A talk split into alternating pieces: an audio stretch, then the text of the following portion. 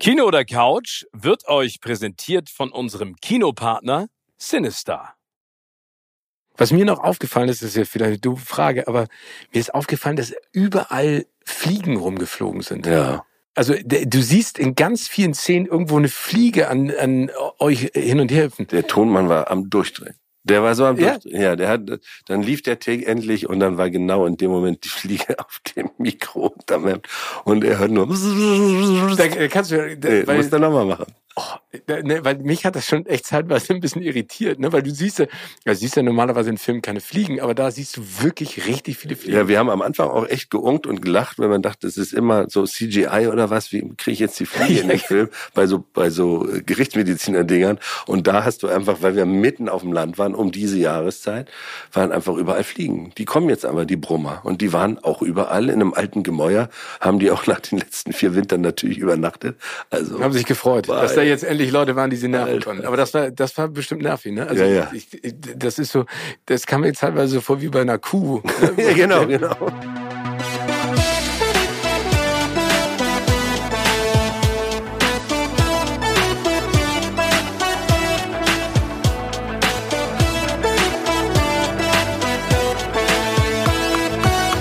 In meinem Podcast Kino oder Couch treffe ich jede Woche prominente Menschen aus den unterschiedlichsten Bereichen. Egal ob aus dem Sport, Musik, Kino, Serien oder Entertainment Business. Und gemeinsam sprechen wir über spannende Filme, Serien und das Leben. Und es wird die alles entscheidende Frage gestellt, Kino oder Couch.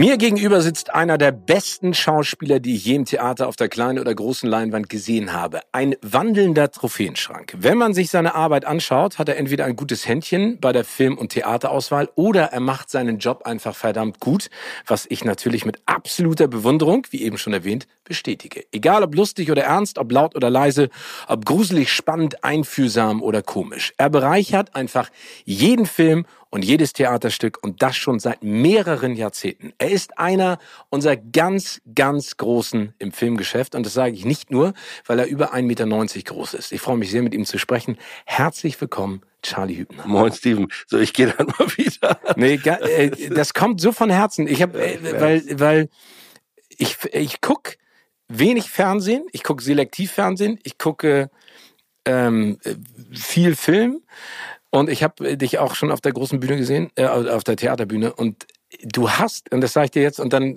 starten wir mit dem, worüber wir reden wollen. Du hast eine Leichtigkeit in der Schwere, die ich bewundere. Und ich guck dich total gerne an. Das ist, ich, wenn du auf der Leinwand auftauchst oder auf der Bühne, dann sitze ich da und denk, Alter, wie geil ist dieser Typ? Das mache ich ganz im Ernst. Schön, dank dir. Ja, sehr gerne. Mein lieber Charlie, äh, gibt es einen Film deines Lebens oder einen Film, den du gerne immer wieder guckst oder rauskramst oder den du so romantisierst? Es gibt zwei. Das eine ist, ähm, spiel mir das Lied vom Tod, Once Upon a Time in the West. Und das andere ist ähm, Der Sinn des Lebens von Monty Python. Oh, okay, zwei komplette Gegensätze. Aber ja. einmal einer der legendärsten und kultigsten Western aller Zeiten, vor allen ja. Dingen durch die Musik natürlich. Ja. Ähm, warum? Also weißt du noch, wann du den wie gesehen hast? Ich habe den spät gesehen. Also ich kannte den immer so als aus Erzählung von vielen anderen und dachte immer, den musst du jetzt mal gucken. Und das war mir immer, dachte, das ist irgendwie so vor meiner Zeit. Und dann geht das los, dieses Mega-Intro, wo die da sitzen, das tropft, der Hut. Du denkst ja, das sind die Hauptfiguren. Dann sind die nach zwölf Minuten tot. Außer Charles Bronson, der lebt. Was ist mit Charles Bronson los? Ach, das ist Charles Bronson. Also ich habe den richtig so, man kannte die irgendwie alle zusammengesammelt und dann natürlich die Musik, aber auch wie der die Geschichte führt mit Jason Roberts, der ja eigentlich die Hauptfigur ist sozusagen. Dann dieser Familienmord, dieses Verbrechen, die Zeit, die der sich lässt. Wo ich das erste Mal dachte, das ist eigentlich der Landschaft angemessen. Man kannte andere Western, wo das immer so, diese amerikanischen Western auf einmal dachte ich, ja, das ist Zeit, die Landschaft ist so weit, das Bild ist so groß, das ist richtig, jetzt komme ich hinterher, was diese Gewalt da eigentlich ist. Heaven's Gate ist ja auch so aufgezogen. Ja.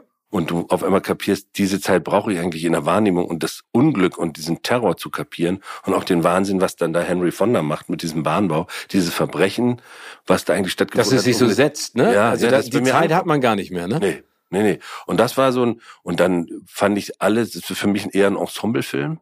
Und dann so ein griechisches Thema so zu lösen, wie originell, also das gelöst ist, auch diese Strafe und das Trauma untergeschnitten ist, wie der Junge da seinen Vater auf der Schulter halten muss, so eine umgekehrte Wilhelm Tell-Situation mit diesem Steinbogen, archaische Bilder und ich habe das, das ist ja auch dieses ikonografische ja. Bild auf dem Poster im Prinzip, ne? Ja, ja, ja. Und ich habe lange überlegt, weil es gibt natürlich noch zig andere Filme, aber der sitzt am tiefsten. So und bei Monty Python ist es dieses Kaleidoskop von Anarchie, also Every Sperm is Sacred, äh, Every Sperm, so, ja. Und aber auch dann äh, der Herbst des Lebens, diese Animation von Terry Gillen, wo die Blätter vom Baum fallen und dann sagt das eine Blatt, Mama, Mama, ich will nicht sterben. Komm jetzt endlich runter. Und dann, woran sind wir denn gestorben? An der Fischpastete oder was? also dieser ganze, ist schon die Geburt, Geburt zweiter Teil, Yorkshire. Da war mein erster großer Lacher. Und das, es gibt ja die anderen großen Filme auch, aber das finde ich, der Film fast am meisten das Övre zusammen von Monty Python. Und das Schöne ist, wenn du dir mal überlegst, das ist ja in der Zeit entstanden. Ich weiß noch, äh, die BBC, damals hatte die BBC oder äh, öffentlich finanzierte Sender noch genügend Geld oder zu viel yeah. Geld. Und die mussten ja das Geld ausgeben und hatten dann sozusagen Monty Python die Chance gegeben, also dem Ensemble einfach mal eine Serie zu machen. Und ohne dieses Geld, diesen Zufall, wäre in diese Filme ja nie entstanden. Ach, das wusste ich gar nicht. Das genau, also das war damals, äh, die hatten dann so eine, ich meine, man muss ja überlegen, wenn du dir mal anguckst, was das für Filme sind, der Ritter der Kokosnuss, ne? ähm, das ist so durchgeknallt, aber du kannst es immer noch rezitieren und es hat sich so eingebrannt und damals, und ich glaube, das ist auch das, was viele, leicht auch viele Menschen kritisieren, es muss wieder so ein Wagnis geben. Also es muss ja, ja. mehr Chancen geben, auch für diese aufstrebenden Talente, die es da ja überall auch gibt, um sowas zu machen. Aber ich finde, der Sinn des Lebens und Spiel mir das Lied vertont. Ich weiß noch, dass mein Vater ist ja so ein wahnsinniger Cineast. Der hat uns Jungs damals, also wir sind ja drei Jungs, immer gesagt, es gibt so ein paar Filme, die ihr einfach mal gucken müsst, um mal zu verstehen, wie das erzählerisch funktioniert. Deswegen finde ich es so schön, wie du das auch gerade beschrieben hast. Ja, ja. Das ist richtig, griechische Tragödie, dann aber auch so eine Parodie von einem total beliebten Genre. Du kannst ja auch äh, Space Odyssey 2001 nehmen oder so, aber der Film, da wird so viel, da wird Liebe thematisiert, Sexualität, rohe Gewalt, dieser ganze Empirismus, den wir ja immer noch nicht aus den Knochen haben, merkt man ja gerade wieder. Und das ist wie der, das Sergio Leone, wo das dieses Opernhafte da drin, der war ja auch Opernregisseur, glaube ich, in Italien, wie der dass diese Zeit, was Gewalt mit einer Familie macht, mhm.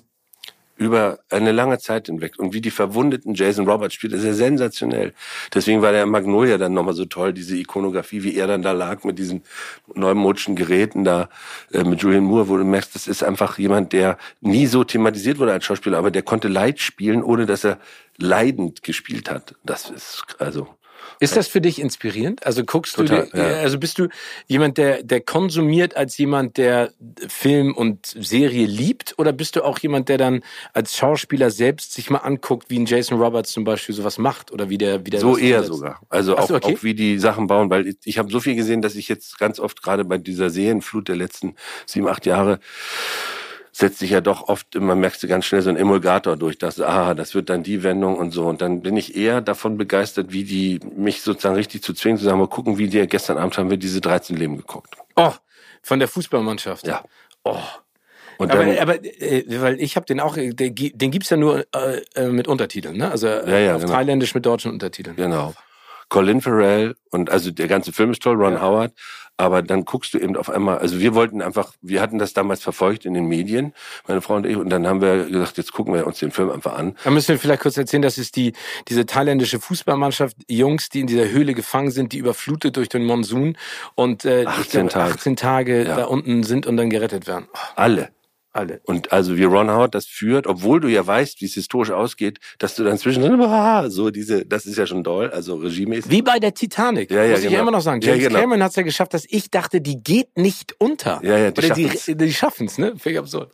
Tolle, tolle Regieleistung. Aber gestern Abend haben wir gedacht, Vigo Mortensen und Colin Farrell, was, wie die ver vermeiden zu zeigen, dass sie brillante Schauspieler sind und dadurch so brillant sind ich, ich war richtig, Vigo Mortensen musste ja viermal hingucken, bis ich den überhaupt, ich wusste, der spielt mit.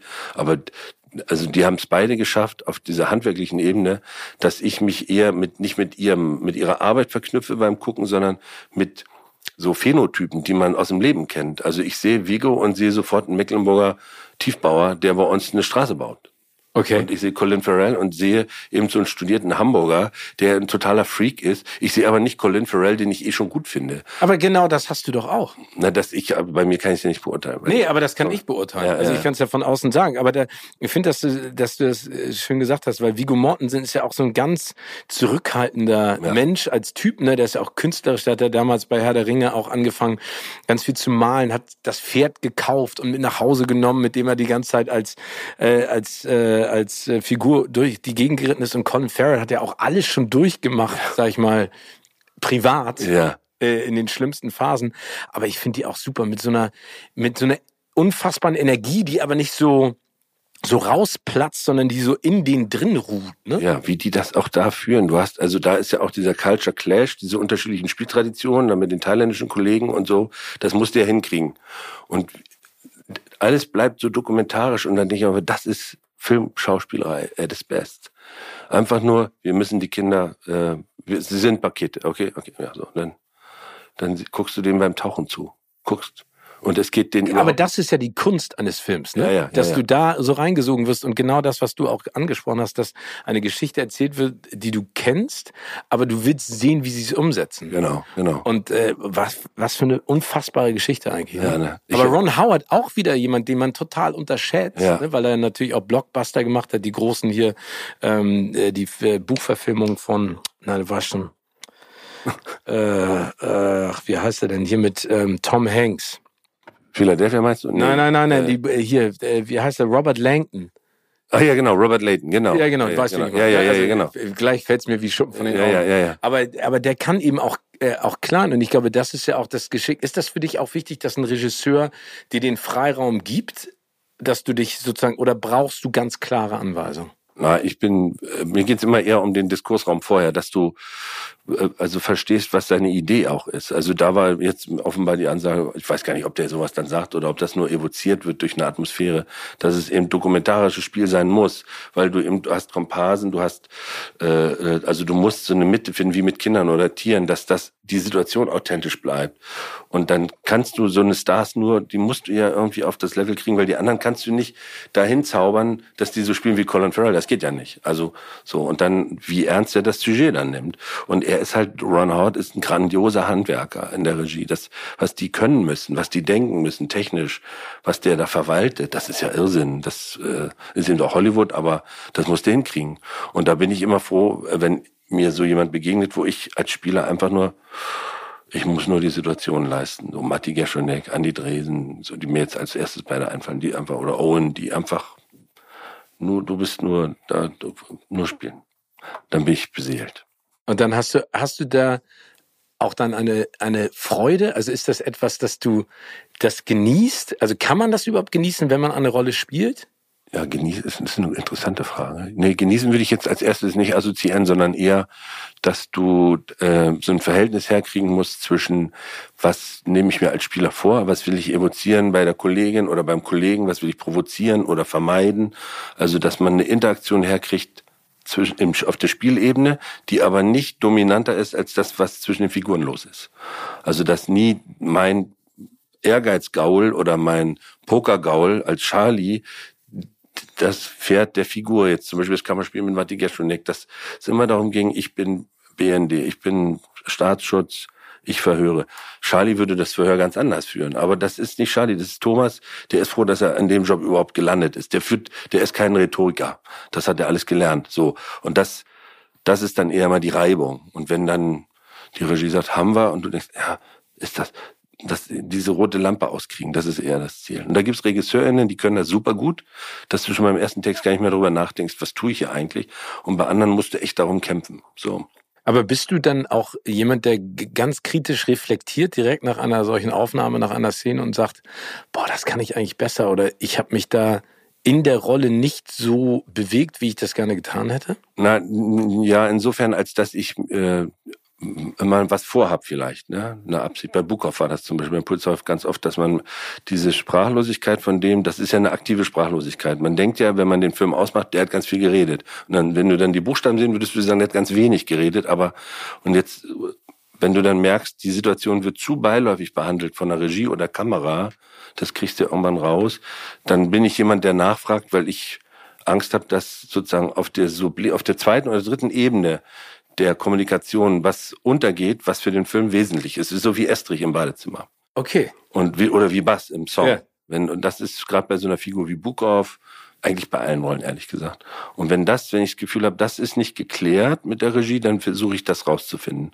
im Gespräch. Für dich selber oder dann im Gespräch, mit der Regie? Genau, ja, okay. so im, und das macht auch total Laune. Also, weil dann gibt's Regisseure, mit denen musst du das nicht sprechen, schon die genannten, auch im Theater, da gibt's einfach Leute, die, die dir das Gefühl vermittelt, das findet statt, mach dir mal keinen Kopf, hör mal auf, ne, kontrollier dich mal nicht so. Und dann gibt's welche, wo du, die froh sind, dass du es sagst. Also dass du diesen kreativen Austausch im Prinzip hast, um das Produkt noch besser zu, ohne dass das ja, Produkt klingt immer so ein bisschen äh, behäbig oder so ja, ein bisschen ja, neutral, aber um da so das Beste rauszukitzeln. Genau.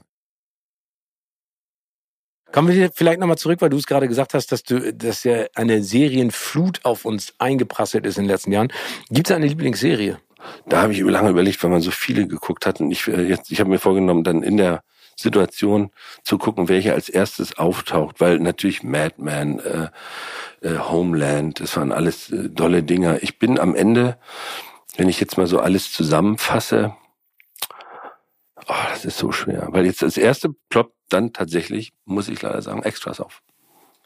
Oh, ich hab, Ricky Gervais. Also was heißt leider, ist natürlich sensationell. Ja. So, aber ich hatte jetzt, weil ich jetzt die letzten Tage, dann kam Undercover aus Belgien ja. und dann, äh, äh, oh das sind so viele. Letztens haben wir No Man's Land auf Arte geguckt, diese über diese Kämpfe der ja. GotteskriegerInnen und so.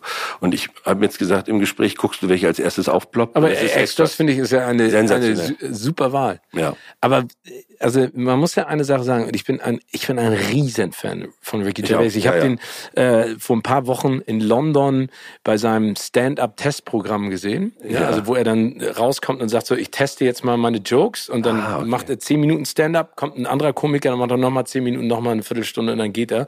Und dann bastelt er sich so sein neues Tourprogramm zusammen. Ach, das ist ja geil. Und was der für eine Schnelligkeit hat und was ich an dem so bewundere, und das ist auch so schön an Extras zu sehen, wie bösartig der ist, aber du nimmst es ihm nicht übel. Ja, das ist nicht irre. Das finde ich ein richtiges Geheimnis. Ja.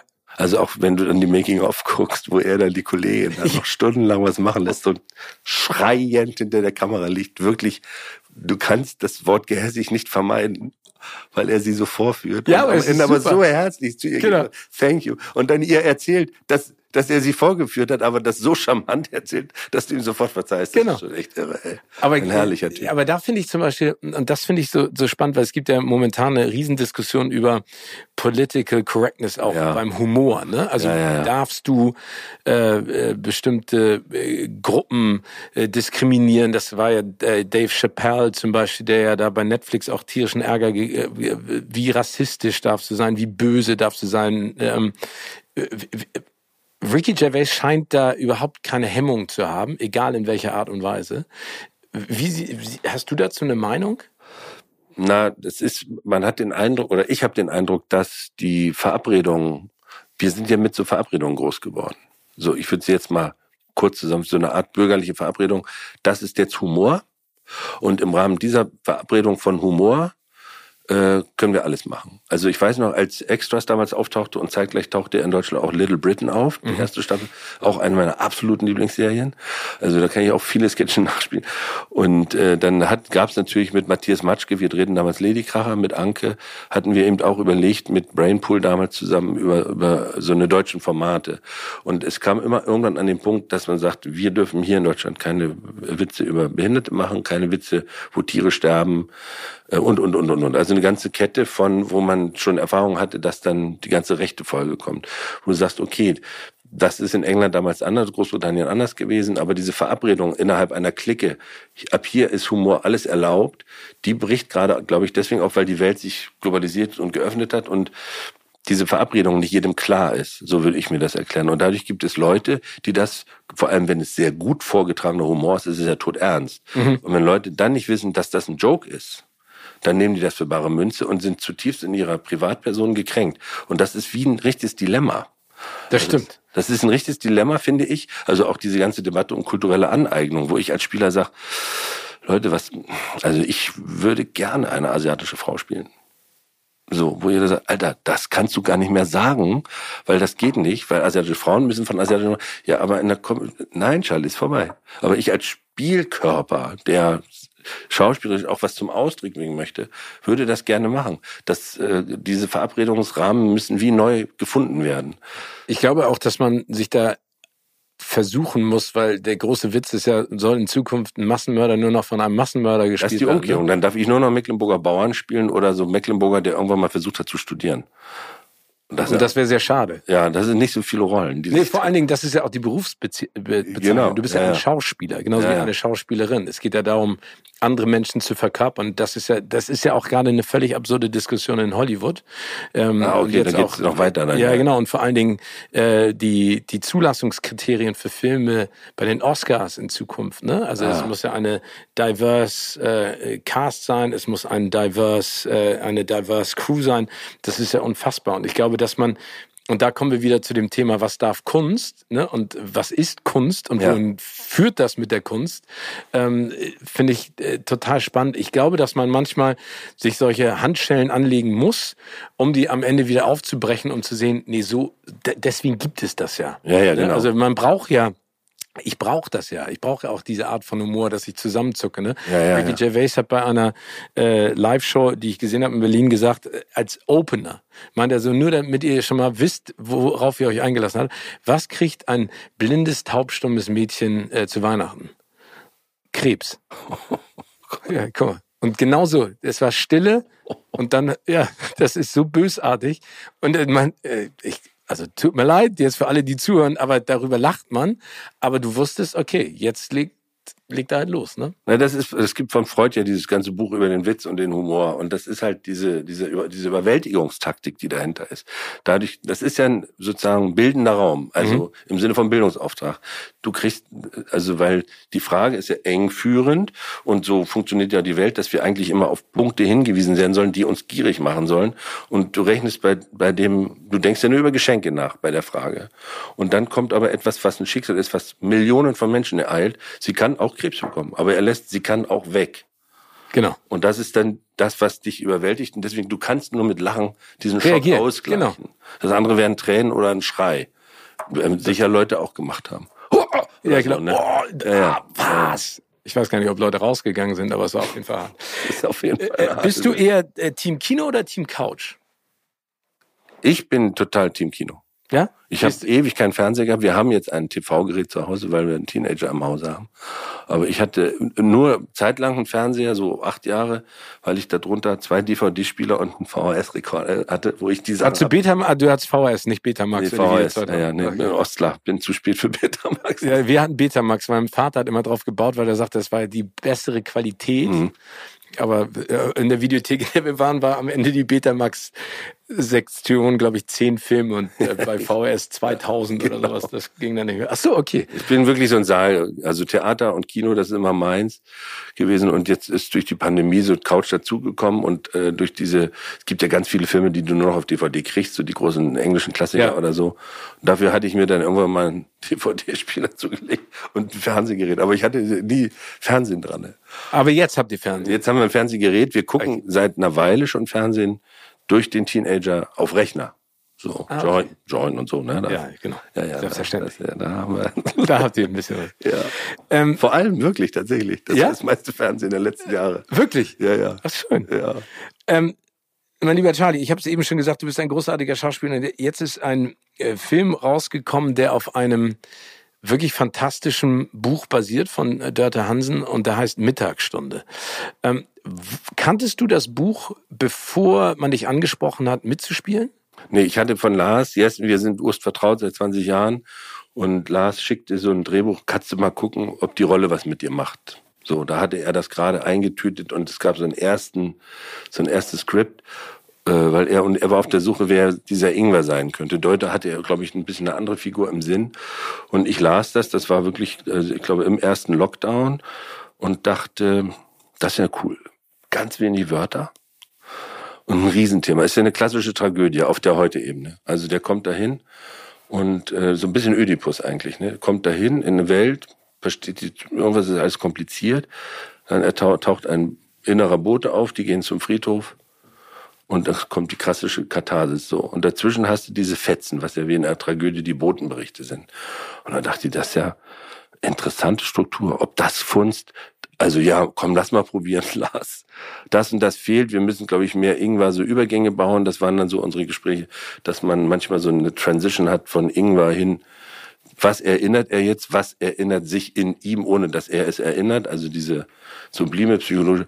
Und dann äh, haben die das immer weiter geschrieben und dann haben wir es gedreht. Und das, ja, das ist eine der insofern schwersten Rollen gewesen, weil du wie so ein, wirklich wie so eine Klinge von einem Messer. Eigentlich sagt er nur, ich fahre jetzt hin, ich muss mich um die Alten kümmern, überfordert sich daran total. Um die Ollen. Um die Ollen. Ich bin denen da schuldig und will aber wieso das einfach gerade hinkriegen und links und rechts wie in so einem Herr der Ringe weißt du, am Ende vom ersten Teil bricht doch diese Feuerbrücke und ja. wo Gandalf dann da abstürzt. Ja. So links und rechts fällt bei ihm alles weg. Und er kriegt das aber erst so auf nach zwei Dritteln mit dass sein ganzes Leben gerade zusammenbricht. So, aber auf so einer ganz stillen inneren norddeutschen Form. Und das ist dem Film gelungen. Ich hatte bis vor kurzem, ich habe den noch nicht gesehen. Ich bin jetzt froh. Ach, du hast ihn noch nicht gesehen? Ne, ich habe ihn jetzt gesehen. Ach du hast ihn jetzt gesehen. Okay. Und bin froh, dass es, das war wirklich ein Versuch. Wir waren uns, also Lars, Christian Leschnik, der Kameramann und ich, wir waren uns nicht sicher, ob das aufgeht. Aber ich finde, es geht auf. Also es geht im Prinzip, können wir nochmal drauf eingehen, um ja. Ingwer Feddersen, ja. also den spielst du, der zurückkommt ähm, und sozusagen eigentlich ein Sabbatical einlegt, weil er nicht so richtig weiß, was er mit seinem Leben machen will und kehrt zurück und pflegt seine Eltern. Ja, seine Großeltern, die wie seine Eltern sind. Genau. genau. Und, äh, und dadurch entsteht, was du eben auch gerade gesprochen hast, äh, also er reflektiert viel und merkt einfach, dass er an den Ort, an den er gekommen ist, den er aus seiner Kindheit erinnert, überhaupt gar keinen Bezug mehr dazu hat, weil genau. es alles anders ist. Ne? Ja, es hat ja. sich komplett verändert. Das, was ja auch im Prinzip überall auf dem Land passiert, ne? dass, äh, dass ja, im Prinzip die komplette Bevölkerung meist wegbricht, ne? Ja, dass es alt wird und irgendwie einsam, trist und so ein bisschen frustrierend. Und dann vor allen Dingen diese Szenen in der, in der Kneipe äh, sind ja etwas... Äh, ich, ich, kann, ich kann das gar nicht, also ich habe, ich, komm, ich, wenn ich drüber spreche, ich ja, ja. Gänsehaut. Tatsächlich. Ähm, mich hat, mich hat dieser Film so unfassbar berührt, ne? Also wirklich emotional so, dass aber nicht so, dass, dass das von außen zu mir kam, sondern es war wirklich so ein Schlag in die Magengrube. Und mhm. dann habe ich gemerkt, es war eher der Solarplexus, es geht in den ganzen Körper rein und mhm. habe mich so richtig matt gesetzt. Es gibt ja diese berühmte Frage mal, die du bestimmt auch schon tausendmal gehört hast. Wie viel nimmst du von einer Rolle mit oder was verursacht ein solcher Film auch bei dir? Für mich als Konsument ist ganz klar, ich will in eine Geschichte aufgesogen werden. Ich will, dass sie mich emotional greift und mich Fragestellen vielleicht zurücklässt. Mhm. Kommt immer auf das Sujet logischerweise und das Genre an. Aber wie ist das für dich? Also du hast eben gerade angesprochen, wa, wa, was hast du mit, mit Lars zusammen mit Ingvar gemacht und wie ist das für dich danach gewesen? Also weil das ist ja ein ganz, ganz aktuelles, wichtiges Thema.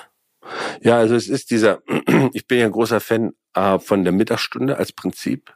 Also mhm. dieses Siesta. Ich bin ein totaler Fan von Review im laufenden Leben so. Ich mache das komischerweise, ist mir aber erst durch den Film klar geworden, eigentlich schon immer. Ich glaube, durch, vielleicht durch den, durch das Ende der DDR, dass du auf einmal die Biografie neu deuten konntest, auch als Teenager. Es gab ja Pläne, die wurden nicht mehr umgesetzt, du konntest dich neu erfinden. Das war mit 17 Top-Alter natürlich, ne? Bis der Ehe ist. Und ähm, bei Ingwer fand ich jetzt als Filmerzählung das so interessant, dass einer, dass, dass der eigentlich eine Schuld spürt es gibt auch so viele ungeklärte Fragen im Leben. Also geht man weg von den Eltern. Das sind so kleine Schilde, nenne ich das, die immer so ein bisschen zwicken, wie so ein Leberziehen oder so, so ein komisches, oder große Schuldempfindung gegenüber, wenn man viel arbeitet und das Kind einen drei Wochen, vier Wochen nicht sieht, weil man irgendwo dreht oder du kennst das vielleicht, vielleicht auch aus deiner Arbeit. Und dann hat man immer so ein, dann zieht so im Magen.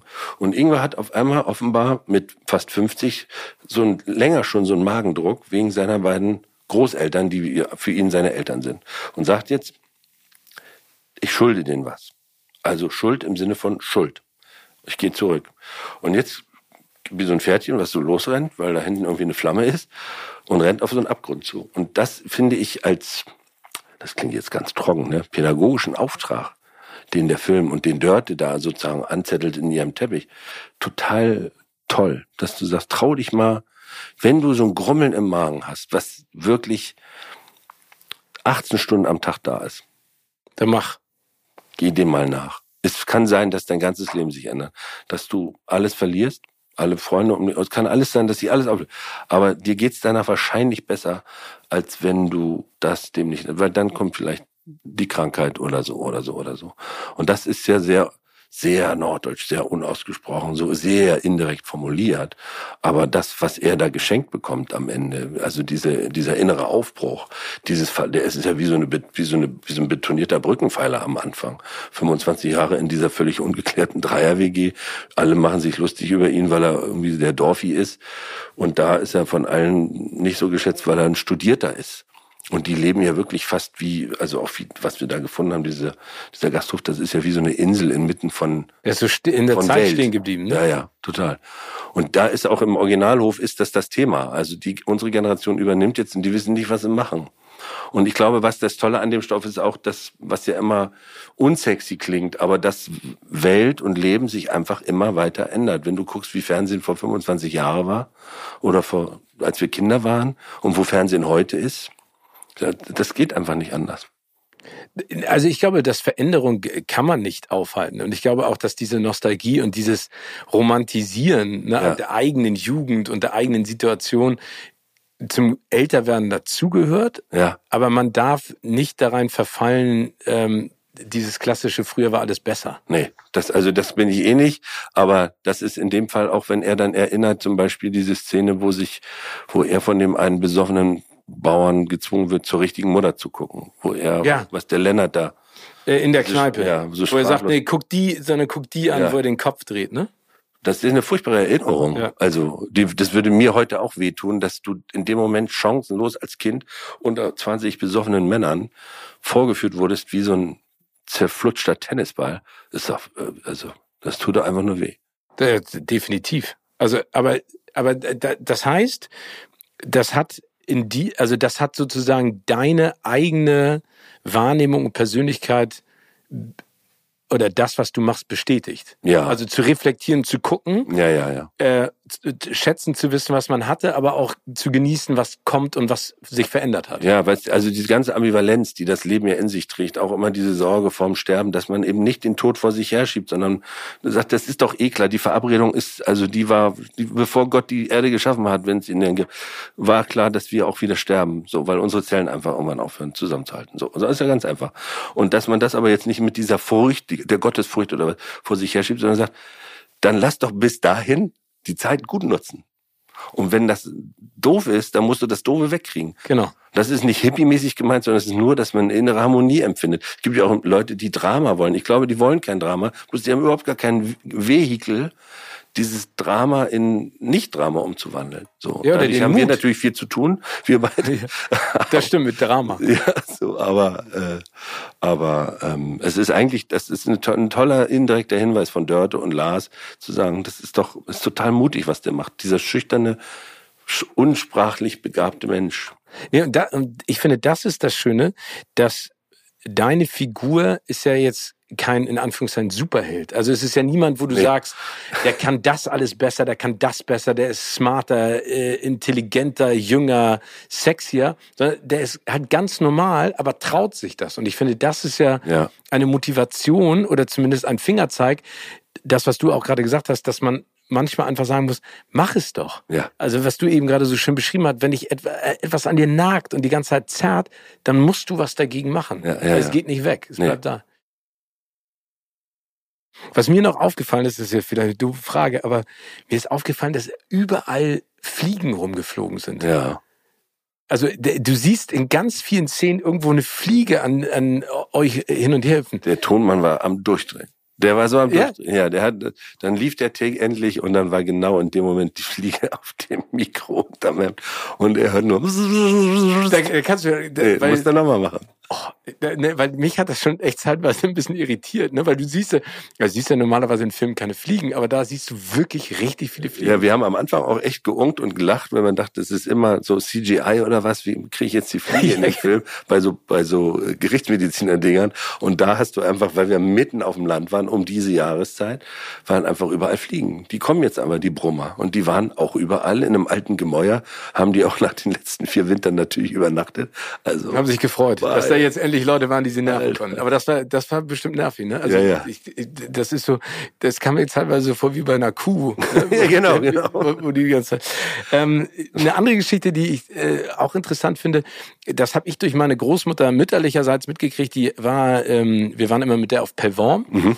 ähm, und die war plaudere ich ein bisschen aus dem Nähkästchen, die war in den Fährmann verliebt. Da konntest du immer nur mit einer Fähre rüberfahren. Ja, ja, ja. Die hat immer, also deswegen waren wir da auch so häufig, glaube ich, auch mit unserer Großmutter, weil die immer mit dem Platz nacken wollte. Ne? Ja, ach so. ähm, wie war das für dich? Also dieses, äh, dich da so reinzufinden, weil das ist ja eine, ich finde, also Platz schnacken, also ich kenne nur hier Rummel, Rummel, Rutt, das New Jahr Sit im Busch, Give me the Apple gucken, kennst du auch noch. Ja, ja, ja. Ähm, das ist so, so aus der Lameng, das ist so, so Ja. einfach, aber trotzdem mit, mit, so, mit irgendwie mit ganz viel Gefühl. Ich weiß gar nicht, wie man das beschreiben kann. Wie, wie leicht ist dir das gefallen oder wie war das? äh, Das Also- war auch Dörte bestimmt ganz wichtig. Genau, also das war, es gab irgendwann die Idee, wir machen beide Fassungen, Norddeutsch und, und also Plattdeutsch und Hochdeutsch.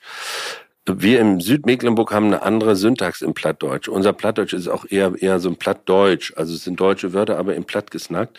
Das Friesisch ist ja schon, äh, ich habe immer gesagt, wir, wir drehen auf Plattdänisch. Weil es gibt so okay. Jems und Hems und Öngs und Schnöngs, die wohl gar nicht mehr beweist, aus, aus der deutschen Sprache heraus, was es meint. Das ist dann eben eher Dänemark oder gar Englisch. Ne? Und dann hat Dörte, dann habe ich immer gemerkt, die Syntax ist viel ausführlicher, die Sätze haben einen anderen Sound, die schwingen mehr so, wenn sie länger sind. Das Dolle aber am Plattschnacken, und das ist das gleiche wie in Mecklenburg wie in Schleswig-Holstein, ist, dass du, deswegen haben wir irgendwann auch erst die Plattszenen gedreht und dann die Hochdeutschen, weil du, wie du es versuchst zu beschreiben, auch schon, das Emotionale baut sich dahinter auf, dann sammelt das Sprachhirn irgendwie diese sieben Silben, die das alles zusammenfassen und sagen, ja, das können wir tun. Und alles andere guckt, dabei guckst du aber so zu. Und das, die Emotion baut sich eigentlich, als Zuschauer baust du die so, oh, der ist jetzt aber schlecht drauf, aber ach nee, er ist ja doch nicht schlecht drauf. Und dadurch bist du in so einem komischen Gewaber. Und am Anfang haben wir gemerkt, wenn du das Hochdeutsche erst drehst, dann spielst du so komisch, eben so geführt da. Ja, das können wir ja dann tun. Du bist so ambitioniert. Ja. Und dann das auf Plattdeutsch, das war wie, das war immer ein Fehler. Und dann haben wir, Peter Frank und ich gesagt, können wir erst Plattdeutsch spielen? Weil dann wissen wir, wie es eigentlich ist. Und dann können wir das im Hochdeutschen so führen. Das ist ein einfacher gewesen. Und das hat total Laune gemacht. Aber ihr habt beide, also es gibt Ja, beide es Versionen. gibt zwei Filme eigentlich. okay, und äh, weil, weil warum entscheidet man sich dafür? Ist das dann, Ich glaube, Verleiher, ne? Das Okay, so ein bisschen die Angst, dass vielleicht platt dann die Leute. Ja, man wundert sich nach Abschreckt. den ganzen tollen Filmen von Simon Schwarz und Matthias Betzel, warum wir das nicht machen dürfen. Kaiserschmarrn, Geschwader oder wie die alle heißen. Ja, genau. Aber äh, jetzt das Signal des Verleihs gerade ist, dass viele süddeutsche Kinos auch die plattdeutsche Variante bestellen. Was doll ist. Nee, vor allen Dingen, ich finde, du, du, du hast ja gerade was angesprochen, was ich total wichtig finde. Das ist ja, das ist ja in unserer Patina. Das ist ja Teil unserer Kultur. Ja, stimmt. Und, und das ist ja auch das Spannende an Deutschland. Du hast so viele wunderschöne Städte, so viele wunderschöne unterschiedliche Bundesländer mit unterschiedlichen Dialekten. Warum das nicht ausleben? Also erinnerst du noch Willkommen bei den Sties? Ja, ja, großartig. Was für ein unfassbarer Film. Und äh, der ist ja komplett äh, in diesem Dialekt, auch der hat sich dann natürlich in der deutschen äh, Übersetzung nicht so. Was haben die da eigentlich probiert, die Synchronleute? Ich habe mich immer gefragt, was das nee, für- es war, es war ein bisschen unangenehm, ne? Ja. Aber was für ein Erfolg. Aber ich glaube, das ist ja genau das, was auch so etwas ausmacht. Also Ja, ja. du willst ja dann in Brinkebüll im Prinzip ja niemanden Hochdeutsch sprechen hören, sondern du willst sie so schnacken hören, wie du willst. Genauso wie Sebastian Betzels Figur, ne? Genau. Das ist die, ich glaube, das ist sozusagen, weiß gar nicht, ob das irgendwann mal ein Bildungsauftrag war, aber für Kino geht's, glaube ich, gar nicht anders, als dass du diese Aura bedienst, die du, das ist ja wie eine innere Erwartung. Mhm. Also wenn du nach Dänemark fährst und du fährst da die A7 hoch nach Flensburg, dann macht das Unterbewusstsein beim Durchfahren, klingt ja bei jedem, der da einmal war, weiß ja, wie die Leute da reden. Ja. Auch wenn er es selber gar nicht kann. Aber das ist So wie man nach Hesse kommt, ist ah, und in Bayern ist so, also hast, das ist immer diese anderen Klänge. Und wenn dann jetzt auf einmal ein, ein Wiener Kollege sagen will, hier Servus Großvater, was würdest du denn da machen an deiner Gnadenhochzeit? Dann wird ihr sagen, das, äh, wann war der in Wien? Ist der in Wien? Was ist? Ja, genau. Das ist komisch. Deswegen ist es richtig, so zu spielen. Ich muss immer, mein Lieblingsbeispiel ist immer ähm, Brad Pitt in, in Glorious Bastards. Oh ja, hä? Das ist, ich äh, kopiere sehr, sehr schlecht natürlich an der Stelle, aber äh, wie er dieses Wir sind hier, um Nazi-Skalps zu holen, wie er das in so einem irgendeinem South Texanian Wahnsinn, ne? Dialekt spielt und du sitzt da und denkst, ja, so gibt es Menschen in Amerika, die so reden. Doll, ja. doll. Ja, genau. Die, ich weiß nicht, als ich äh, mit 15 nochmal in Amerika war auf der Highschool, ich habe, ähm, da war ich in Virginia und ich habe zeitweise die Leute in der Schule nicht verstanden. Ne? Und ich bin da geboren und hatte lange Zeit Englischunterricht. Ich habe keine Ahnung, was die da geredet haben. Irgendwie verschluckt und aber das ist ja das Spannende. Ich finde, das macht es ja auch aus. Deswegen, und du hast es gerade angesprochen, es gibt ja reichlich Filme, zum Beispiel aus Amerika oder auch aus England, wo die genau damit ja, ja. spielen. Ne? Die Briten großartig. Ja, ja, Und, und ich finde, das können wir in Deutschland auch machen, weil es gibt ja so viel davon. Und es, es, also es ist ja auch Thema des Alltags. Genau. Wenn du, ich war jetzt wieder vier Wochen in Mecklenburg und ich komme genau aus dieser Grenzregion nach Brandenburg. Und das war ja eine harte Grenze bis Ende Zweiter Weltkrieg eigentlich. Und dann fährst du darüber, das sind fünf Kilometer und bei uns hast du dieses, ja, ich sag mal so, Mecklenburger Brummel so. Und dann bist du so in der nächsten Kreisstadt. Das ist schon diese äh, vorberlinerische, war das? Das sind 15 Kilometer dazwischen. Und das, es erzählt ganz viel. Die preußische Sprache und bei uns dieses, ja, wenn der Herzog nicht kommt, dann muss ja auch nichts Dann ist auch nichts passieren, ne? Wer viel fragt, kriegt viele Antworten. Ja, ja genau. Das ist, das ist ja auch eine Szene. Ja, ähm, ja. Das ist ja direkt nachdem du dein Großvater sozusagen am Waschbecken wäscht. Ja, ne? das, ja. das, das wäre nämlich noch eine Frage. Ähm, also bei, bei meinen Eltern ist es zum Beispiel so, die kommen, das ist eine Generation und wir haben natürlich darüber gesprochen, was ist, wenn einer von euch nicht mehr ist oder mhm. wenn ihr pflegebedürftig seid. Ja, wir wollen euch nicht zur Last fallen. Mhm. Äh, wir kommen da schon klar. Wo ich dann so dachte, nee, ihr seid ja meine Eltern. Ja. Ähm, das ist ja auch ein ganz zentrales Thema neben dieser Reflexion und dem Aufwachsen und gucken, was hat man erlebt, wo geht's alles hin. Ähm, wie waren diese diese Szenen auch zu drehen, weil das ist ja unfassbar intim auch. Diese Pflege, dieses aufs Klo gehen, dieses Waschen. Ich würde fast noch, das klingt jetzt doof, aber intimer sagen, als eine Sexszene. Also weil, weil das so eine Hilflosigkeit ja auch ist. Ja, das ist, das ist einfach Glück, ne? Das ist schauspielerisches Glück, dass du Peter Frank, also aus meiner Perspektive jetzt, da sind Peter Franke und Hildegard Schmal. Die bewundere ich beide total doll. Die haben in ihrem Leben krasses Övre hingelegt. Die haben ganz viel freigeräumt. Diese Generation hat ja im Theater und Film- und Kinobereich unglaublich viele Flächen gebaut, auf denen wir jetzt hoppeln dürfen. Und ich habe im Vorfeld überlegt, wie Gott, wie, wie kriegst du das auch im Griff? Das, das hatte ich ja mit anderen Kollegen auch schon, mit Uli Mühe damals oder, oder Ursula Werner und, und, und, und, und. Also gibt ja Christine Schor und Thomas Thieme, ähm, die man so bewundert äh, als junger Schauspieler. Und dann war das da, wir können das eigentlich nur spielen, wenn wir das eigentlich nicht spielen. Also, sondern so sagt, wir sind das jetzt, wir machen das einfach. Okay. Peter hat einen blauen Rücken, ich muss ihn den waschen. Also, das ist meine Brücke. Ich weiß nicht, was Peter gedacht hat. Weil wir beide ja auch versucht haben, so eine Figur zu behaupten, auch Hilly da. Aber man sagt, das, das passiert jetzt einfach. So wie wenn wir jetzt beide rausgehen und einer stolpert und der andere fängt ihn auf. So. Peter muss. Aber das ist ja ein Urvertrauen. Also genau. das muss ja, also äh, schafft man, also es gibt ja, und das musst du ja gar nicht sagen, aber es gibt ja bestimmt auch Situationen, wo, wo dir eine Kollegin oder ein Kollege nicht so sympathisch gewesen ist und du in der Sekunde gedacht hast, boah, das wird jetzt auch schwer. Also mhm. da muss man dann ja schauspielern. Aber, aber für dich ist in erster Linie ja ganz wichtig, dass du diese Vertrauensbasis aufbauen kannst. Genau. Und das das war in dem Fall total einfach, weil die Bewunderung da war. Und Hildegard und ich äh, hatten, also die Leseprobe war, glaube ich, der Schlüssel. Hildegard und ich waren in Salzburg, Peter und Lars waren in Hamburg. Und es gab dann so ein typisches Corona-Zooming äh, äh, und Peter und Hildegard haben in Frankfurt Theater gespielt, wo ich auch angefangen habe nach dem Studium. Okay. Und dann waren, wie diese beiden, ich glaube, beide sind mittlerweile über 80, sich begrüßt haben, wie zwei 26-Jährige, die vor zwei Jahren in irgendeinem Theater so, Hilly, Peter! Und dann war ich sofort so, meine beiden Großeltern. Das ist so ein komischer Übersprung. Und dann Frankfurt diese gleiche Achse, so. Und ab dem Moment war das eigentlich gesetzt. Und so sind wir in den Dreh und äh, Hildegard und meine erste Szene kann man ja erzählen, schöner Gossip, war die am Friedhof. Das war erster Drehtag, Hilly kam aus Salzburg, wir setzen uns auf die Bank, haben wir losgespielt. Und das hat, wenn das, und das ist ja dann wie so eine, wie so ein Schneeballeffekt, ne? Wenn das dann erstmal in so einer äh, Atmosphäre beginnt, dann trägt sich das fort bis zum letzten Tag. Das war Magic. Da über den Friedhof, da sitzt Sally da, spielt einfach die Rolle. Also auch völlig anders, als wie sie ist. Dann, und das sind ja nur zwei Takes, also. Ist bei, ist bei so einem Thema und bei so einer Schwere Humor ganz wichtig? Offset? Ja, wir, mit den beiden geht das auch total leicht. So, da haben die auch viel erzählt von früher. Dann bist du so, so der, wirklich der Enkel, der zuhört. Dann äh, jeder hat ja auch seine Art von Humor. Dann sind wir immer im Bus zusammen bei der oder diese Fahrt, wo sie dann schlafen und ich die Telefonate alle abhöre zum Geburtstag. Dann immer auf Anfang zurück. Dann haben die irgendeinen Schwank erzählt, haben ihre Art von Witze erzählt. Herrlich. Also es war richtig ein Fest.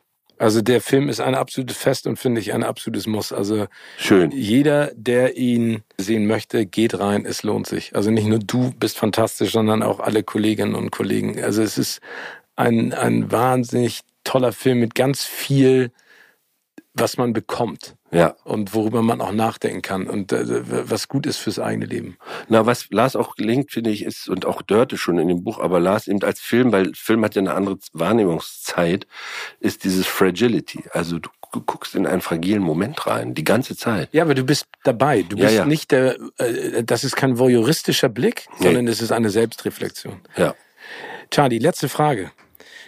Gibt es einen Filmtitel, der aktuell perfekt zu deinem Leben passt? ein Filmtitel, der aktuell zu meinem, oh Gott, jetzt musst du mir erst mal, welche Filmtitel es gibt. Also du kannst ja auch einen fiktionalen dir ausdenken, ne? Aber du kannst auch Mittagsstunde, weil du magst ja die Siesta. Das muss ja nicht die Schwere des Themas haben. Ja, ja, ja. Ein Filmtitel, der zu meiner äh, äh, After the Thunder, the Storm is Coming. After the Thunder, the Storm is Coming. Charlie, es war mir ein absolutes Fest. Ja, ähm, mir auch. Bitte bleib schön. so großartig und mach so weiter. Ich bewundere dich weiterhin und ich freue mich auf einen hoffentlich baldiges Treffen. Ich mich auch. Es war Danke. super mit dir, Steven. Danke. Tschüss, tschüss.